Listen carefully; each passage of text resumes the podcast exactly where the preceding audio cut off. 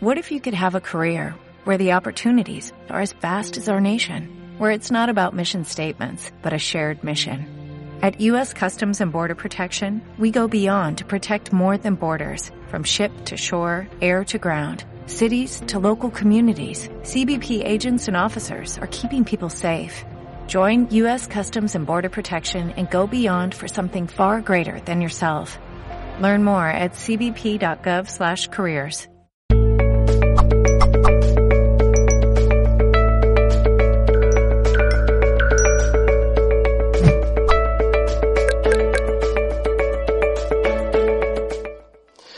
Me llamo Víctor Manuel Fernández y os hablo desde la Asociación de Estudios Espíritas de Madrid, un centro en el que procuramos el estudio y la práctica del espiritismo en su triple faceta, como moral, como filosofía y como ciencia, destacando la primera parte como progreso moral, que es un poco lo que caracteriza el espiritismo tal como intentamos vivirlo aquí.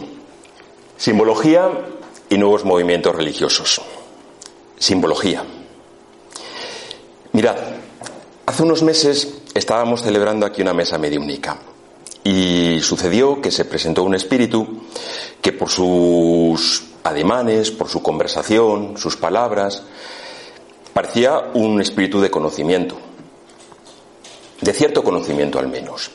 Y aprovechando la ocasión, le pregunté si es posible en realidad que nosotros, seres humanos, llegásemos a comprender perfectamente o, con la mayor perfección posible conceptos tan elevados como puede ser Dios o conceptos como la verdad, la bondad real, la belleza, estos conceptos filosóficos, a veces metafísicos, un poco trascendentales, en los que hemos dado muchas vueltas, pero parece que no nos hemos enterado de nada.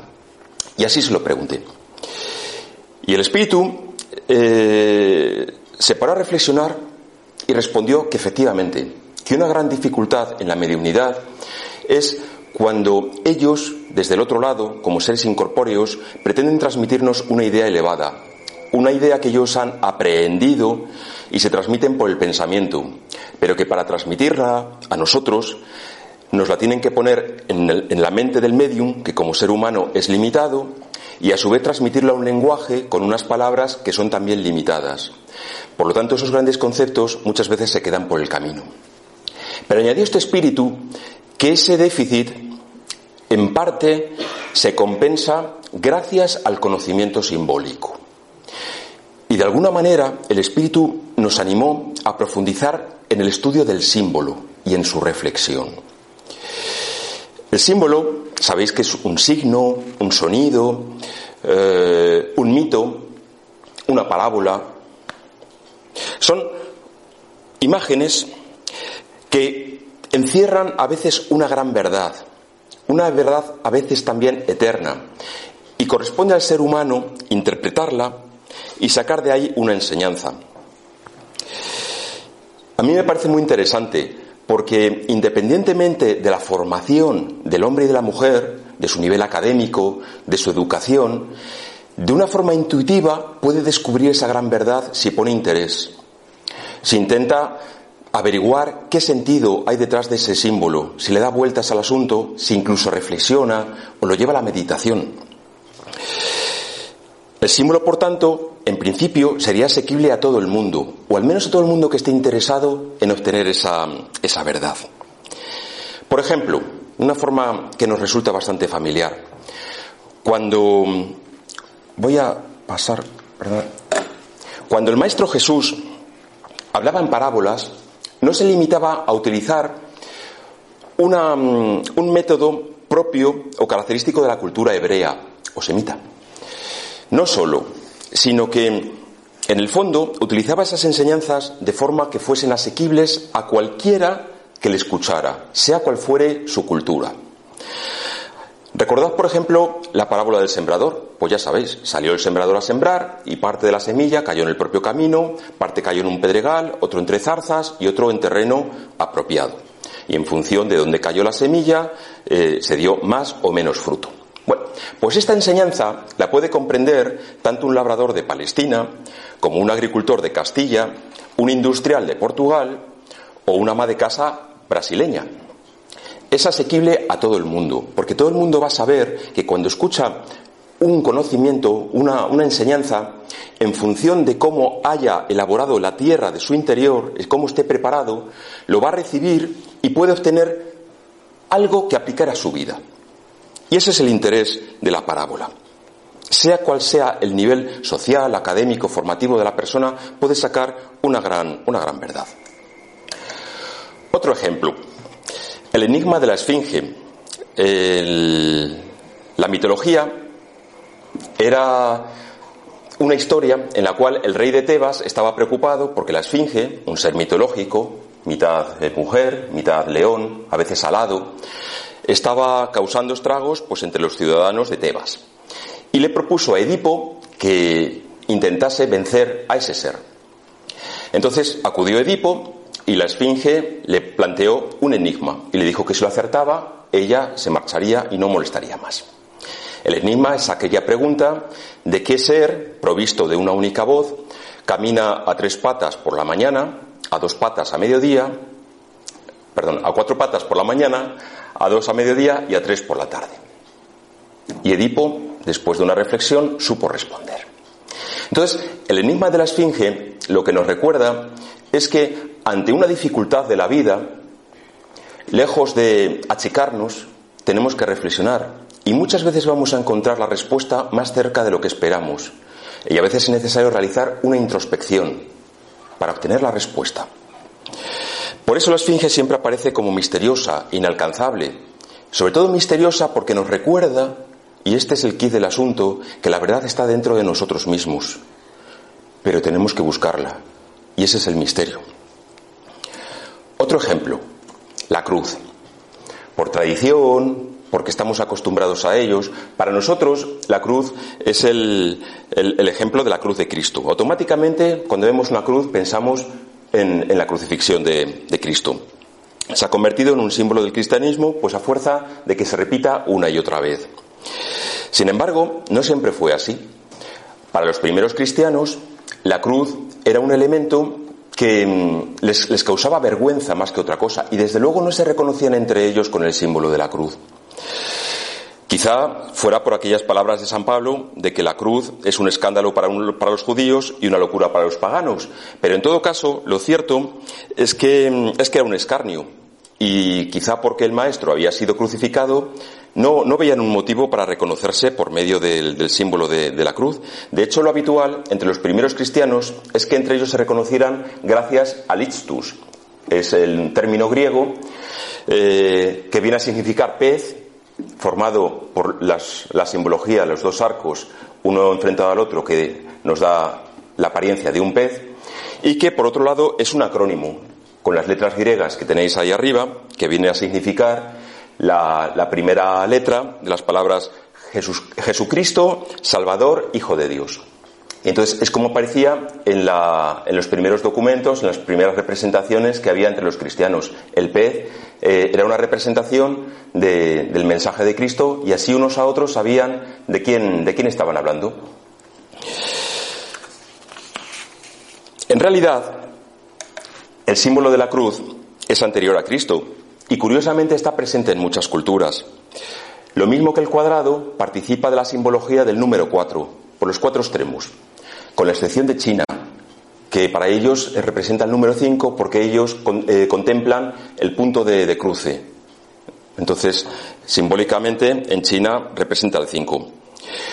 En muchas tribus africanas, la cruz se ponía en la intersección de los caminos, porque de una forma intuitiva observaban que allí había un cruce de energías y de alguna forma eso había que sosegarlo. Y no solamente en África, sino que eso también lo encontramos representado en sociedades celtas, en culturas celtas. De ahí que aún sea muy, muy típico, muy habitual, el que se erija un cruceiro donde haya un cruce de caminos. Eso lo vemos en Galicia, lo vemos en la Bretaña francesa y en puntos de Gales también. Ahora se interpreta como es un sitio en los cruces donde se puede aparecer el demonio y por eso ponen el cruceiro. Pero sin embargo, es un recuerdo de que de alguna forma intuitiva nuestros antepasados o nuestros antepasados celtas veían que allí había un cruce muy fuerte de energías y lo sosegaban por medio del símbolo de la cruz. De nuevo en la mesa mediúnica, Cuando hemos interrogado a los espíritus por el símbolo de la cruz, preguntándoles por qué es un símbolo tan poderoso, si es una mera convención o hay algo más, nos han respondido de una forma muy curiosa. Nos han dicho que en el fondo el símbolo espiritual de la cruz se debe a la intersección de las dos líneas, de forma que la línea vertical lo que está representando es la divinidad que se manifiesta al ser humano, de arriba abajo. No la divinidad, la espiritualidad que desea ponerse en conocimiento con los encarnados. A eso lo llamamos mediunidad. Pero también, de abajo arriba, es el ser humano que busca, que necesita ponerse en contacto con la divinidad o con la espiritualidad. El ser humano que, asumiendo que es posible, intenta entrar en comunicación con los espíritus. Ahora bien, eso no sirve para nada, es trabajo perdido si no tenemos en cuenta la línea horizontal, que representa la fraternidad, el amor que de alguna forma, por nuestro progreso moral, se debe traducir en una mejora en las relaciones con los que nos rodean. Espiritualidad, fraternidad. Eso es lo que caracteriza al hombre y a la mujer, al ser humano. Ningún otro ser goza de estas dos características, de esas dos posibilidades, que si las sabemos comprender y aplicar en nuestra vida, tenemos un campo de acción infinito. Este es el misterio real de la cruz. Este es el poder de este símbolo. Bien, desde luego, el mundo de los símbolos es apasionante. Eh, y ya en esta casa, desde luego, ha habido conferencias de personas mucho más versadas que yo en, este tema, que, bueno, pues yo no voy a reproducir porque eh, están ahí grabadas y merece la pena verlas. Pero yo lo, lo que pretendo hoy es centrarme en la simbología que están utilizando los nuevos movimientos religiosos.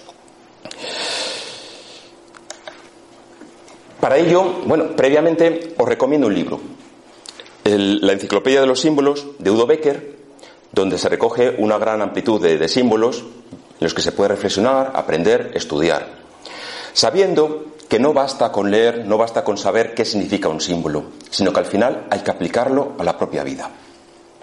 Aquí lo tenéis. Venimos, espíritus que encarnamos como piedras sin labrar. Y es nuestro trabajo en todos los aspectos el que va a labrar nuestra piedra. Es nuestro trabajo el que nos va a dar conocimiento del símbolo. Por eso hay sociedades iniciáticas también que hablan de construir en nuestro cuerpo las nuevas catedrales. No se construye ya catedrales góticas, sino se trata de construir nuestra propia catedral, en el sentido de que en nuestro interior está el lugar de culto que nos permite trascender. No soy yo la persona más indicada para entrarme en estas para profundizar en, este conocimiento que está mucho más allá de, lo que yo pueda haber vivido, de lo que yo pueda saber, pero por intuición os doy estas pinceladas. Y me gusta además porque me parece muy indicativo lo que muestra esta imagen. Nosotros nos construimos a, a nosotros mismos para progresar. Por eso, también cuando hemos preguntado a los espíritus por qué encarnamos, ¿Cuál es el motivo de la encarnación una y otra vez? Una de las respuestas que nos dan es que encarnamos para vivir experiencias, experiencias buenas y experiencias malas. Pero tanto unas como otras nos permiten ir labrando esa piedra tosca con la que venimos para finalmente dar una imagen agradable, dar una imagen eh, preparada de nuestra potencialidad que se expresa. Para tener experiencias, pues aquí estamos, para ello. Pues bien, os decía al principio que yo lo que pretendo ahora es confrontar la simbología utilizada por los nuevos movimientos religiosos. Y es que los símbolos, en particular, se han usado mucho en todas las religiones. ¿Por qué? Pues porque los símbolos permiten, de una forma intuitiva, expresar qué es, cuál es la enseñanza que la religión en concreto quiere transmitir pero también permite identificar al, movimiento religioso concreto o diferenciarlo de otros. Es por eso, quizá, que en aquellos capiteles románicos los artistas de la época representaban imágenes de tal forma que una persona que quizá no sabía ni leer ni escribir, al verlo lo identificaba con un pasaje del Evangelio. A veces era complicado, pero otras veces decía, bueno, pues veo al maestro, al que le identifico porque lleva una cruz en la mano, aunque todavía no, no, se utilizaba, pero bueno, veo una persona fallecida, pues ya está, la resurrección de Lázaro. Y automáticamente le venía a la cabeza ese episodio del Evangelio que a lo mejor había oído relatar, pero que al verlo en una imagen lo recordaba, no necesitaba leerlo. Y así, prácticamente con todas las religiones, creencias o movimientos espirituales, tanto tradicionales como los nuevos. Se han creado símbolos o se han modificado otros anteriores. Y eso es lo que yo quería explorar un poco. Ver este uso de los símbolos y ver si se han modificado eh, imágenes milenarias por necesidad para expresar otro tipo de mensaje. Desde luego, antes de definir qué es un nuevo movimiento religioso, tendríamos que definir qué es religión. Y os aseguro que hoy día es un verdadero problema determinar cuándo un movimiento es una religión o cuándo no lo es. Desde luego, para los historiadores de las religiones es un problema, porque mm, debido al supermercado muy variado de religiones que cada vez van abundando más, es difícil buscar puntos en común. Desde luego, nosotros tenemos claro que, el catolicismo, que la religión anglicana, protestante o los cristianos ortodoxos de Grecia son una religión, lo mismo que el Islam o el judaísmo. Pero, por ejemplo, empieza a haber problemas con el budismo. ¿Por qué? Pues porque las otras que he citado sí parece que son caminos tradicionales para poner en relación al hombre con Dios. Pero, sin embargo, en el budismo se nos habla de buscar eh, un estado perfecto del, ser, que lo denominan nirvana, y no parece que se haga mención eh, precisa de un ser supremo. Lo dejan a la elección de cada uno, según sus necesidades espirituales, pero no de una forma eh, exprofesa. Entonces, ya la definición parece que con el budismo empieza, empieza a cojear. Más aún cuando el budismo se habla a veces más como filosofía que como religión. Así las cosas, el historiador eh, Mircea Eliade, el, profesor de la, de la Universidad de Chicago, hablaba de que toda religión tiene que tener un misterio. Decía que para, él era el punto de toque de definir cuando algo es, una religión, el misterio. Es decir, el ser humano que busca algo que le trasciende y que por medio de culto, de rituales, trata de ponerse en comunicación con ese misterio. Pero claro, lo cierto es que la vida avanza, las sociedades también, y nos preguntamos, de acuerdo, pero entonces, si, debe haber un misterio, ¿se puede considerar religión, por ejemplo, a la iglesia de la cienciología o a la iglesia de Satán? O a la iglesia jediista que existe. Jediista viene de Jedi, eh, de Star Wars, de la Guerra de las Galaxias, los, los caballeros guerreros místicos que utilizaban la fuerza como energía. Pues la respuesta entonces queda muchas veces ahí en el aire y, en otras ocasiones ha quedado a disposición de determinados tribunales determinar cuándo un movimiento es una religión y cuándo no lo es. Pensad que, por ejemplo, en países como Estados Unidos, cuando un movimiento alcanza la categoría de religión, las cuotas que sus socios paguen tienen una deducción de los impuestos. Entonces, el tema es importante, no solamente en Estados Unidos. Entonces, es necesario un criterio para determinar cuándo algo es religión o cuándo no lo es. Etimológicamente, el filósofo español Xavier Zubiri nos viene a decir que una religión eh, precisa poner en, la balanza una doble, un doble origen etimológico. Conocido es el decir que religión viene del término latino religare. Esto lo decía ya Cicerón, eh, que viene a significar volver a ligar, volver a unir en este caso, nosotros con lo trascendente. Se supone que nosotros, mm, seres, mm, criaturas, a lo largo de nuestra existencia nos hemos separado de, las grandes espiritualidades, de la, divinidad. Y entonces, por medio de la religión, podemos volvernos a unirnos. Sin embargo, nos informa Zubiri que hay una doble, mm, una doble etimología, y es que San Isidoro de Sevilla proponía que religión podía venir de religere, que por cierto la pronunciación es muy parecida a religare. Se decía que religere es volver a leer. ¿Y en una religión qué es lo que se vuelve a leer? Pues se vuelven a leer los textos sagrados. Eso mm, configura un culto, un rito, un ritual, porque se, repite algo una y otra vez. Y en ese sentido, religión se asocia a culto.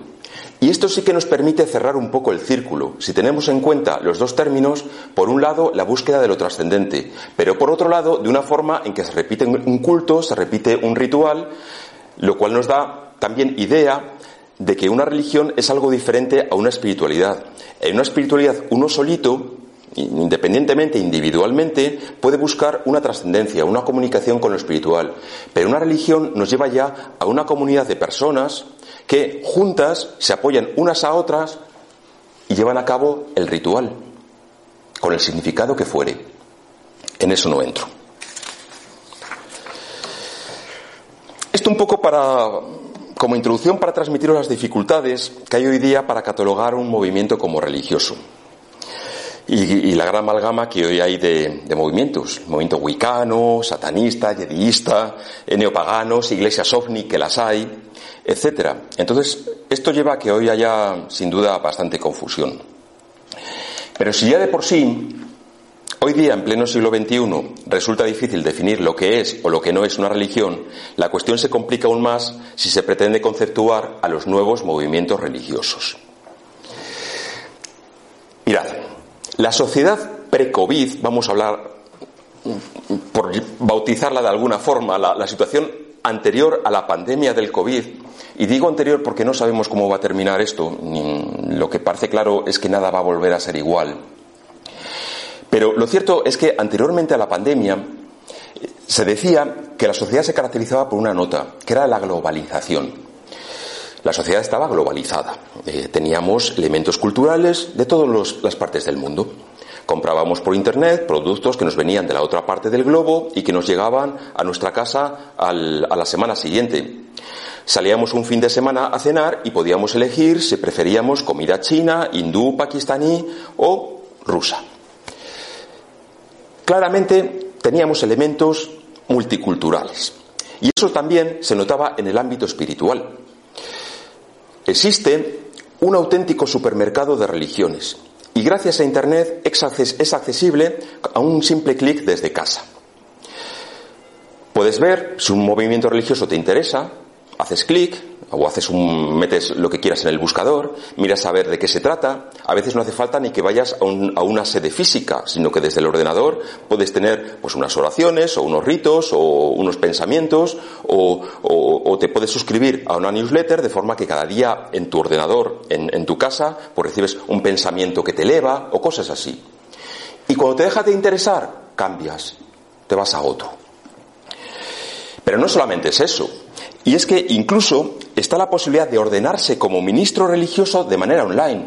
Me llamó mucho la atención cuando buceando en la red me encontré con la Universal Life Church, eh, la, Iglesia Universal de la Vida, donde ofrece un curso para ordenarte como ministro. Pero encima, en Estados Unidos, cuando obtienes el título, se te permite oficiar matrimonios y se te, permite oficiar funerales. Eh, te das de alta, pagas lo que tengas que pagar. Yo ahí ya no quise continuar porque digo, uy, cuidado la visa. Eh, me quedé ahí, pero pagas el precio que fuere, eh, haces el curso que sea, tienes un examen online y un título que te mandan a casa como ministro ordenado de la religión Universal Life eh, Church. Es curiosísimo. entonces, bueno, pues es como funciona. También el mundo espiritual entró al menos en la, época pre-COVID, en el mundo de la globalización. Pero cuidado, no nos confundamos de partida. Un nuevo movimiento religioso no tiene por qué ser algo marginal, poco conocido, una secta destructiva de la personalidad o un fraude online. No sé si es un fraude o no, lo ignoro, pero parece que dices qué forma de sacar dinerete. Digo, no tiene por qué ser un, fraude online para obtener dinero de, incautos. Y es que muchos historiadores eh, académicos de las religiones catalogan como nuevos movimientos religiosos a organizaciones tan dispares como pueden ser el Opus Dei, la Iglesia de la Cienciología, los mormones, la Umbanda o la Fe Bahá'í, por citar unos pocos. Entonces, la, la gran pregunta es, ¿qué tienen en común todos estos grupos? Bueno, pues vamos a verlo todos juntos. Otro profesor universitario, en este caso de, la Universidad de, Charleston, Estados Unidos, llamado Elijah Siegler, bueno, se llama así, eh, afirma que lejos de poder darse una definición única de nuevo movimiento religioso, Estos se caracterizan por tres puntos, según él. Primero, nuevos movimientos religiosos, nuevos. Es decir, son relativamente nuevos en el sentido de que afloran a partir de 1830, fecha en, la que Joseph Smith fundó la Iglesia de los Últimos Días, mormones para nosotros. Y la gran mayoría han surgido a lo largo del siglo XX y muchos de ellos de manos de filosofías New Age, nueva era. La nota New Age es muy importante porque se observa que de un modo u otro está, está, presente una amalgama de creencias sobre yoga, meditación, astrología, gematología, canalizaciones espirituales, etcétera, etcétera, etcétera. Y esto, por osmosis, se nos va pasando de unos a otros. No es raro que te vayas a hacer un retiro espiritual al monasterio de Batuecas, que está regido por, monjes eh, carmelitas, y eh, una de las actividades sea hacer yoga. O sea, hacer meditación, pero no como lo hacían los monjes anteriormente, de, rodillas delante del Santísimo, sino eh, en el suelo, en la, postura del loto. Estas, cuestiones se empiezan a generalizar para todo el mundo, sea cual sea tus creencias base. En segundo lugar, tienen los nuevos movimientos religiosos tienen un trasfondo religioso. Bien, con toda la problemática que supone hablar o catalogar como religioso que os estoy avanzando. Con todo, Siegler se atreve a aventurar que estos movimientos no deberían únicamente dar respuestas íntimamente coherentes a las preguntas, a las grandes preguntas del ser humano, sino que también, dice él, tendrían que ver con seres sobrenaturales o invisibles. Sea Dios, sea los ángeles, sean los espíritus, sea algo eh, que está más allá de la física del ser humano, que está, por tanto, a un nivel de la metafísica. Yo estoy parcialmente de acuerdo con este punto, y es, una opinión personal, eh, porque mm, ¿cuántas iglesias hay o movimientos donde no se da esta relación con, con seres sobrenaturales? Por ejemplo, el movimiento raeliano, que es una religión ovni, los extraterrestres no tienen por qué ser eh, sobrenaturales ni, invisibles. yo creo que se acercan, no lo sé porque no he visto ninguno, ojalá, pero yo creo que se aproximan más a, lo material, a lo encarnado. A lo mejor con un tipo de materia que a nosotros nos resulta extraña, pero desde luego no sobrenaturales. O la iglesia de Satán, de la que luego hablaremos. La iglesia de Satán curiosamente es atea. No, es, que, no es que adoren a Satán como un ente tiene luego otras, otras, otra problemática que luego comentaré. Pero está constituida como iglesia oficial y si tú eres adepto de esa iglesia y haces una donación, se, te deduce en tu declaración de la renta en los Estados Unidos porque se considera una iglesia oficial. Entonces, yo creo que no, cumple el, segundo punto, pero lo dice Siegler y, bueno, pues vamos a, vamos a respetarlo. Y la tercera, y esto me parece muy, muy curioso, Afirma Siegler que a diferencia de las iglesias tradicionales, todos están en tensión con la sociedad en uno o en otro grado. Pensemos a lo mejor en la controvertida figura del fundador del Opus Dei, que ahora ya no tanto desde que, desde que fue canonizado por Juan Pablo II, pero anteriormente, continuamente en la prensa, era criticado. O, o, la Iglesia de Cienciología, pues lo mismo. Habitualmente en la prensa siempre salen críticas o salen cuestiones un poco contradictorias o movimientos neopaganos, lo mismo. Es decir, de alguna forma o de otra, dice Siegler que siempre están en tensión con la sociedad, a diferencia de, las, iglesias oficiales. A estas tres características me atrevo yo a añadir una cuarta, y es opinión personal, con lo cual igual estoy equivocado, pero yo os lo transmito y cada uno, pues, opináis.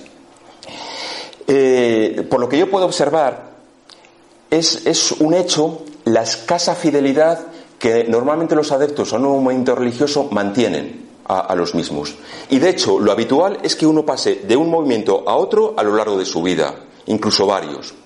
Y en esa trayectoria se vaya quedando con, elementos de aquí y de allá. No siempre de una forma coherente, muchas veces mezclados y muchas veces creándole una confusión mental impresionante. Y esto lo vemos en esta casa también. ¿Cuántas veces nos encontramos con personas que vienen buscando un camino espiritual nos piden pues, pues, ayuda o consejo o empiezan a frecuentar nuestras reuniones, se les explica pues las, bases del espiritismo, el libre albedrío, eh, las, las, cuestiones, la, la, vida una vez que desencarnamos, etcétera, y parece que lo entienden, pero de repente pasados tres meses o tres años te sueltan como quien no quiere la cosa, que claro, que según su carta astral les va a pasar esta enfermedad, porque es así. Entonces, claro, te armas de paciencia y dices, bueno, vamos a ver, influencia no es lo mismo que determinismo y lo explicas, no sé qué, pero te das cuenta que en su subconsciente se han quedado con, enseñanzas del pasado que no han sabido o superar o no han sabido eh, resolver o, que intentan de una forma forzada eh, hacer, hacer que todo sea compatible. Y, eso da a veces verdaderos quebraderos de cabeza, porque si tú metes en una coctelera eh, el dogma cristiano o el dogma católico con enseñanzas New Age, con el espiritismo, y le das a la turmis al botón, la vida se te complica mucho porque no se entiende nada. Y esto es un problema. Y ninguno estamos, ninguno estamos libres. Yo el primero, que tengo mi trayectoria. Al final tienes que resolver las cosas, pero muchas veces te tienes que sentar tranquilamente y tienes que quitarte piedras de la mochila, porque si no, no avanzas. Yo creo que es parte de nuestro proceso, pero, pero a, veces es, a veces es doloroso. Bueno, pues a mí me parece que es un, un punto adicional que se da bastante en los nuevos movimientos religiosos. La Wikipedia, esa estupenda enciclopedia online, nos ofrece un punto de vista adicional muy interesante sobre, sobre estos nuevos movimientos religiosos, pues sustituye la conflictiva palabra religión por cultura religiosa como expresión. Y además reconoce que, que pueden abarcar eh, una pluralidad de ellos, de movimientos, desde ramas o derivaciones de las iglesias oficiales, como el que ya he citado, pues, eh, Opus Dei, o los focolares, neocatecumenales, etcétera, a otros con un mensaje absolutamente novedoso, como la cienciología, que también he citado, o otros derivación de otras creencias, la fe bahá'í o la ciencia cristiana.